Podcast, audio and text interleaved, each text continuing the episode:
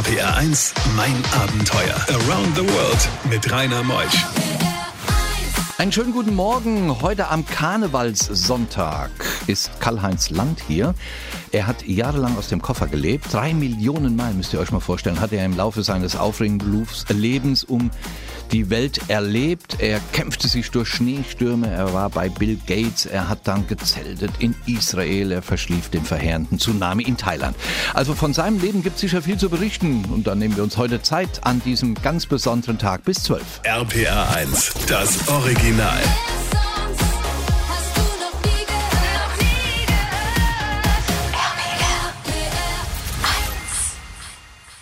RPR1, mein Abenteuer mit Rainer Meutsch. Karl-Heinz Land ist heute Morgen hier. Moin, Karl-Heinz. Ja, guten Morgen, Rainer. Du bist ein Kölsche. Ja. Und du bist absolut. heute auf Karnevalssonntag, bist du hier. Was ist das denn für ein Ja, was soll man machen? Opfer bringt man. Aber also, du hast ja morgen noch den Rosenmontag. absolut, absolut. Ich bin unter anderem auf dem Wagen in Koblenz zu sehen, auf dem Prinzenwagen, denn sie engagieren sich für meine Stiftung Fly and Help. Okay. Und äh, jetzt schon viele, viele hundert Veranstaltungen und sammeln für einen Schulbau in Afrika. Also morgen geht's los in Koblenz auf dem Prinzenwagen. Ich schwing euch. Viel ich hab sowas, habe sowas noch nie mitgemacht. Hast du das mal gemacht auf so einem Wagen? Nee, also, ich bin früher als Jugendlicher war ich jedes Jahr auf dem Wagen. Zwar nicht in Köln, in Ah, Hennef, Siegburg in der Ecke.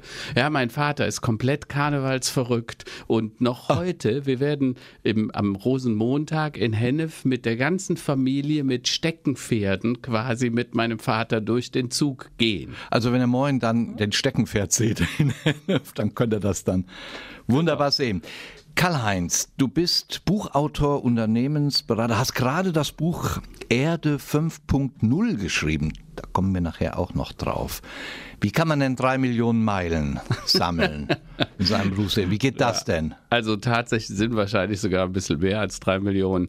Äh, Fakt ist, ich bin seit 1986, 88 eigentlich sehr oft für Unternehmen und tätig gewesen, die in Kalifornien ihren Sitz hatten. Äh, damals ein kleines Start-up namens Oracle. Ne? Heute sind die 150.000 Mitarbeiter. Damals waren wir 300 Mann äh, und wir waren Start-up. Und ich bin quasi mindestens allemal im Quartal nach Kalifornien wieder zurück.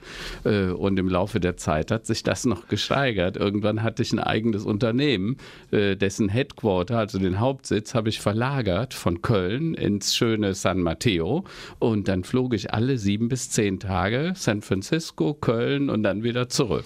Und hatte trotzdem Zeit, sich auf den Weg zu machen zu Bill Gates durch einen Schneesturm, natürlich in Davos. Er war in Israel und ähm, wo auch mal so die Liebe überall hinfällt. Da kommen wir noch drauf. Und dann der furchtbare Tsunami in Thailand. RPR 1, mein Abenteuer. Karl-Heinz Land ist heute Morgen hier. Ein Leben im Jetlag.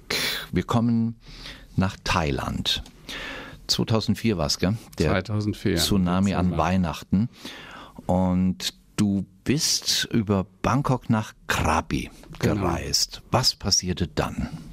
Also äh, von Bangkok aus, wir waren ein paar Tage in Bangkok, dann nach Krabi. Äh, der 26. morgens war unser erster Tag. Wir waren am Abend vorher angekommen. Wir konnten die Hotelanlage nicht mal sehen, weil es war schon dunkel. Und äh, wir gehen runter, weil wir zum Strand gehen wollten. Und es war ein totaler Tumult vorne in der Hotelhalle. Und ich dachte, äh, da sind bestimmt neue Gäste angekommen. Und dann haben wir uns da so durchgequetscht und wollten zum Strand. Und dann sagten die, nein, nicht zum Strand, nicht zum Strand. Tsunami, Tsunami. Und ich sag, äh, Quatsch, die haben noch nie was von einem Tsunami gehört. Was soll der Blödsinn? Und dann gingen wir runter, haben uns einfach widersetzt und dann sahen wir, da war gar kein Strand mehr. Und äh, dann fiel mir auf, dass totales Chaos war.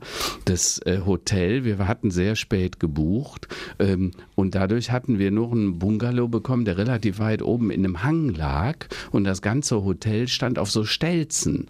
Und dann fiel mir auf, dass die, alles vom Strand unter dem Hotel durchgespült wurde, bis weit hinter unserem Bungalow. Die Stühle, da waren so Teakholzstühle, die waren wie, sahen aus wie zerbrochene Streichhölzer, alles chaotisch. Es gab keinen Strand mehr, keinen Sand mehr. Die Pools waren voll mit Sand und dann fiel mir auf, dass da viele Verletzte lagen.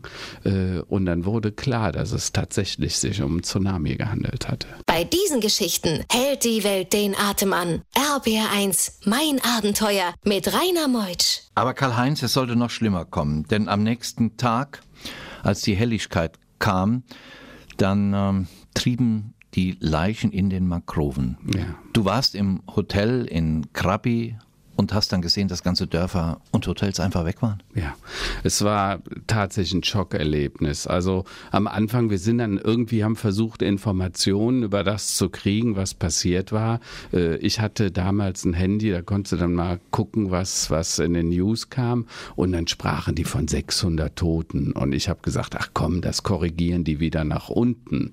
Und, äh, aber als ich dann mal durchs Hotel ging äh, und auch sah, wie viele Verletzte wir in uns unserem Hotels hatten, das waren vor allen Dingen junge Familien, weil, müsst ihr euch vorstellen, das, der Tsunami kam morgens um 7 Uhr, 7.30 Uhr und da waren die Erwachsenen noch beim Frühstücken und so, aber die Familien mit kleinen Kindern, die waren schon am Strand. Und dann hat es Familien gegeben, da hingen dann die Kinder mit dem Vater in fünf Meter Höhe in einer Palme und versuchten sich festzuhalten. Und als sie dann runtergerutscht waren, nachdem die, die Welle weg war, äh, dann sahen die die natürlich ganz fürchterlich aus. Die hatten überall Schürfwunden, offene Wunden, die waren durch Scheiben gedrückt worden, es gab Schnittverletzungen. Es war das Chaos pur. Und es waren ja nicht ein paar Verletzte, es waren ja hunderte Verletzte. Jetzt waren wir, wie gesagt, in unserem Hotel noch privilegiert durch diese Hanglage, aber eigentlich wollte ich damals nach Pipi Island. Und Pipi Island, da gab es die meisten Tote, da waren, ich glaube, die, die Hotels bis in die dritte Etage überspült worden und da sind Leute wirklich im, in ihren Zimmern ertrunken, weil die das im Schlaf hat, überrascht hat. Was dich wütend gemacht hat, ist, glaube ich, dass nach dem Ausbruch des Bebens Ja. man hätte viele Stunden Zeit gehabt. Ja. Acht Minuten nach dem Unglück war klar, da kommt was Gewaltiges auf uns zu. Die hätten sechs Stunden Zeit gehabt, die Menschen zu evakuieren und zu warnen, weil sechs Stunden hat das von quasi vor Indonesien ging das ja los und die Welle ging dann rüber nach Thailand und das hat sechs Stunden Zeit gehabt, aber wurde nicht genutzt. RPR1, mein Abenteuer around the world. Die packendsten Stories von fünf Kontinenten. Nach dramatischen Erlebnissen, die Karl-Heinz Land aus Köln kommt, er, er ist Unternehmensberater, er ist Buchautor. Er hat den Tsunami 2004 miterlebt in Thailand. Das vergisst man nie, diese Bilder. Nie. das prägt bis heute. Wir hatten jetzt gerade äh, wieder, meine Frau wollte den Film mal angucken über dieses Erlebnis. Da gibt es den großen Kinofilm. Und, äh, Der lief doch jetzt Ja. äh, letzt, zuletzt so wann? und, und ich habe nach zehn Minuten gesagt, lass mich abschalten. Also mir kommen heute noch die Tränen, weil das Elend, wenn du das mal gesehen hast, wir sahen Kilometer lang Leichensäcke gestapelt nachher. Kilometer. Also wirklich Straßen drei Kilometer vom Hafen bis in die Nähe des Hotels. Das kann man sich nicht Unvorstellbar. Über 200.000 Menschen verloren ihr Leben. 230.000, 1,7 Millionen haben ihre Häuser und ihr Heim verloren. Tja, und auch gerade wieder vor zwei Monaten der in Indonesien, der Tsunami, schlimm.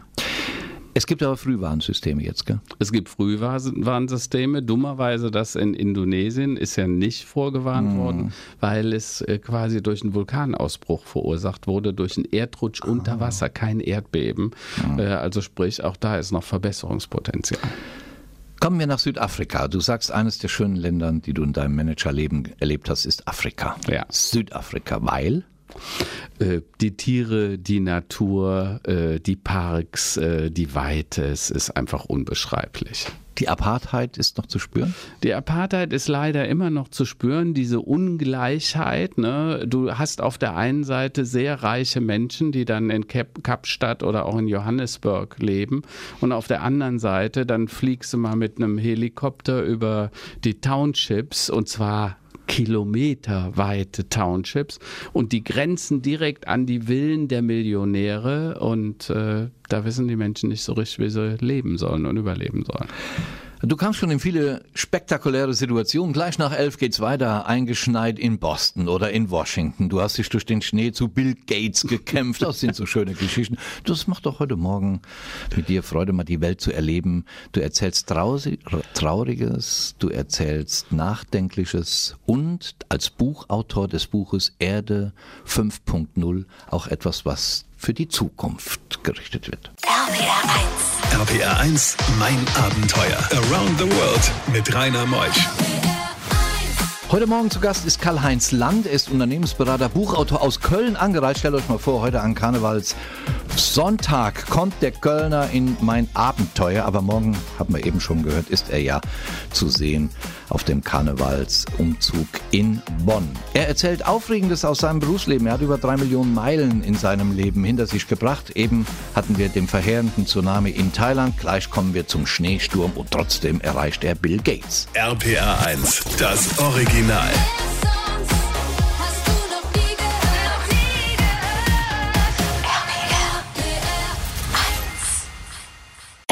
1, mein Abenteuer mit Rainer Meutsch. Karl-Heinz Land ist hier, Familienvater. Wie viele Kinder hast du eigentlich? Vier Kinder, Vier Kinder. 24 bis 32. Ja, dann warst du schon junger Vater. Du bist doch gerade erst mal paar 50, gell? Wie, viel, wie alt bist du? 57. 57. Hast du jung losgelegt, ne? So wie das in der Generation war, gell? Damals wenig andere Hobbys. Heute hast du auch wunderbare Hobbys. Neben deiner Familie reist du gerne, bist auch Unternehmensberater, sehr erfolgreicher Buchautor. Wir kommen gleich auch auf dein Buch Erde 5.0 zu sprechen. Gehen wir mal nach Amerika, die Blizzards, die da plötzlich kommen. Ja. Meistens unvorhersehbar sind sie da. Die haben sie erwischt. In Washington, in Boston. Du warst eingeschneit. Absolut. Das war spannend. Also ähm, äh, ich musste wieder mal nach Washington, nach, nach eigentlich nach Florida äh, und äh, das, diese Schlechtwetterfront kam extrem überraschend äh, runter. Wir mussten dann landen in Washington ähm, und äh, als wir dann in, in Washington gelandet waren, ging gar nichts mehr. Wir kamen ja international an und der Washingtoner Flughafen hat zwei Teile, den nationalen, den internationalen. Der internationale war bereits geschlossen, der nationale war noch offen, aber wir kamen gar nicht darüber. Der eine heißt Dul- Dulles, ich, Dallas, Dallas, und der ja. andere Ronald Reagan Airport. Genau, genau. Ja, so. Und Fakt ist, jetzt saßen wir da auf diesem blöden Airport. Es wurde sehr kalt, das sind sehr hohe Hallen da. Ne? Äh, Der wurde auch nicht mehr wirklich beheizt. Draußen peitschte der Schneesturm. Inzwischen war ein halber Meter oder ein Meter gefallen. Also mit einem Taxi in die Stadt ging gar nichts mehr. Es war alles zu. Ähm, es gab auch kein Hotel und das einzige Hotel, das erreichbar war, das war durch so ein Tunnel mit dem Airport verbunden. Äh, das hatte irgendwie die Boston Mavericks da und die aus Security-Gründen sagten, kann keiner mehr rein. Und dann sind wir da reingeschlichen und haben uns in irgendeinem großen Konferenzsaal unter die Tische gelegt und da geschlafen, weil da war es wenigstens warm, da war es geheizt. Ihr könnt euch das nicht vorstellen. Es gab nichts zu essen, es war eine Katastrophe. Die kann man eigentlich nur buchen als Unternehmensberater. Der weiß immer, wie er aus Situationen herauskommt. RPR 1, mein Abenteuer. Davos kennen wir zum äh, Economy, also dem Wirtschaftsgipfel gibt's ja da ein Forum. Die Großen sind alle da, ob es Ja. der Perez, der ähm, ja, der Kofi Annan, leider ja auch verstorben, Mhm. Bono, Roland Bess, sie sind alle da. Du wolltest Bill Gates treffen. Das war doch auch ein interessantes Thema. Du bist nämlich eingeschneit. Tatsache, wir waren eingeschneit. Es war äh, schon schwierig, nach Davos zu kommen. Ich bin dann mit dem Auto dann hochgefahren, zum Glück damals noch mit dem Allrad. Die, die anderen kamen überhaupt nicht mehr hoch. Ähm, und ich war nicht nur da, um Bill Gates zu treffen, sondern weil viele äh, dort waren. Ich war ausgezeichnet worden 2006 als Technology Pioneer vom World Economic Forum äh, und erhielt da quasi mein Award. Und dann kam es zu einer ganz lustigen Situation und wir standen doch damals mit dem Herrn Ricke, dem Vorstandsvorsitzenden der Deutschen Telekom und diskutierten.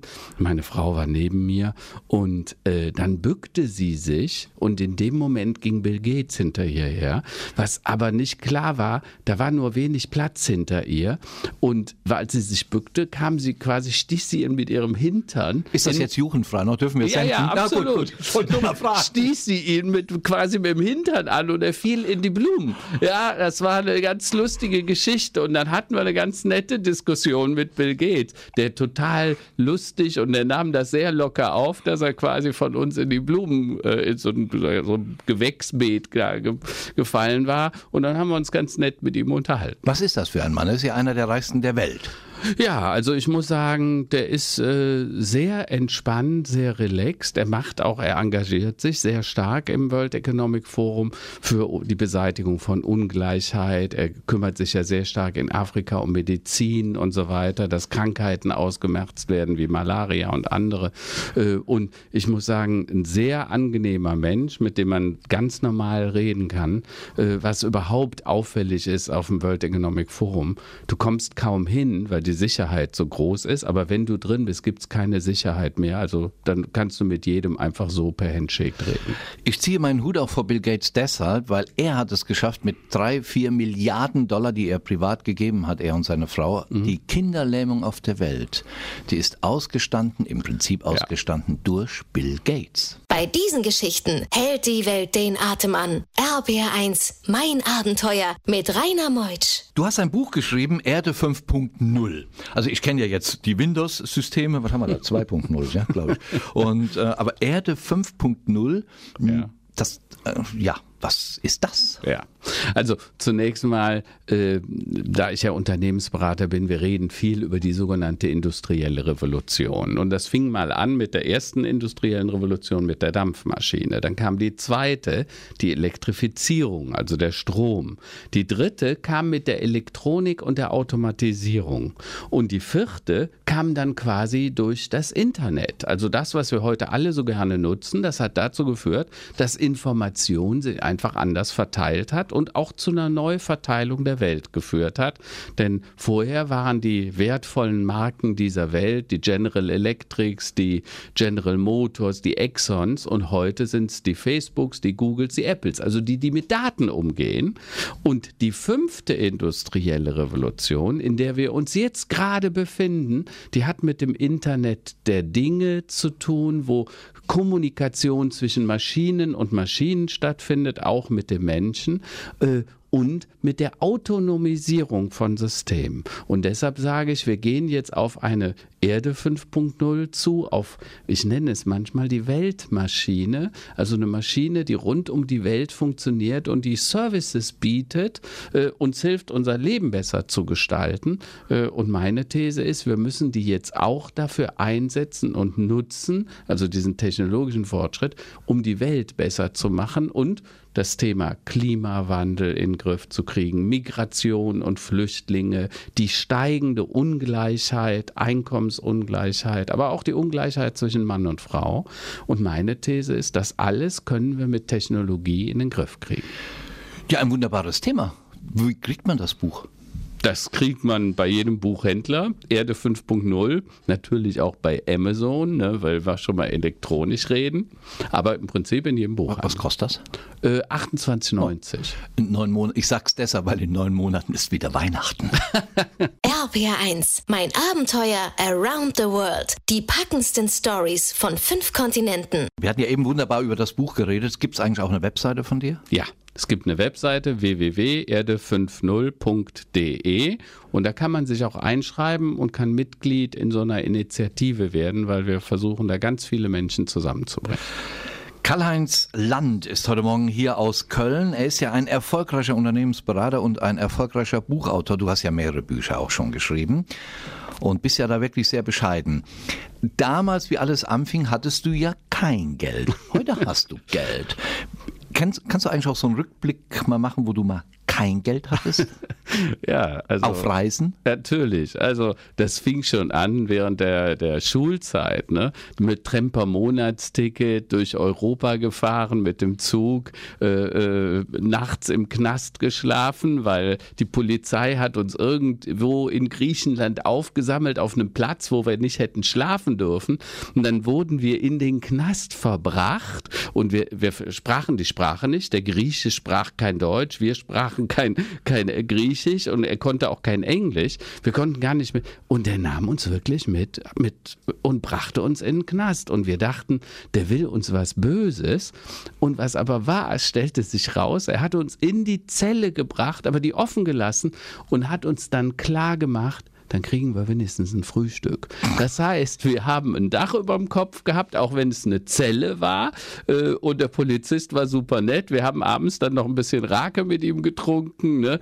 Äh, vielleicht sogar ein bisschen mehr, als wir hätten sollen, weil am nächsten Tag hatte ich doch ein bisschen Kopfschmerzen. Aber das war ein wunderschönes Erlebnis. Und äh, ich erinnere mich an, an Griechenland, da sind wir mal über Athen geflogen äh, äh, dahin und waren in so einem Abrisshaus. Das heißt, da hat man uns nachts dann auch wieder mit der Polizei rausgeholt. Das war ein Also wer, wer sich in Karl-Heinz Lanz Nähe aufhält in Köln, hat immer ein Dach über dem Kopf, mal im Knast, mal im Hotel, mal im Schnee und wo auch immer der Welt. Schön, dass du da warst, Karl-Heinz. Also tolle Geschichten.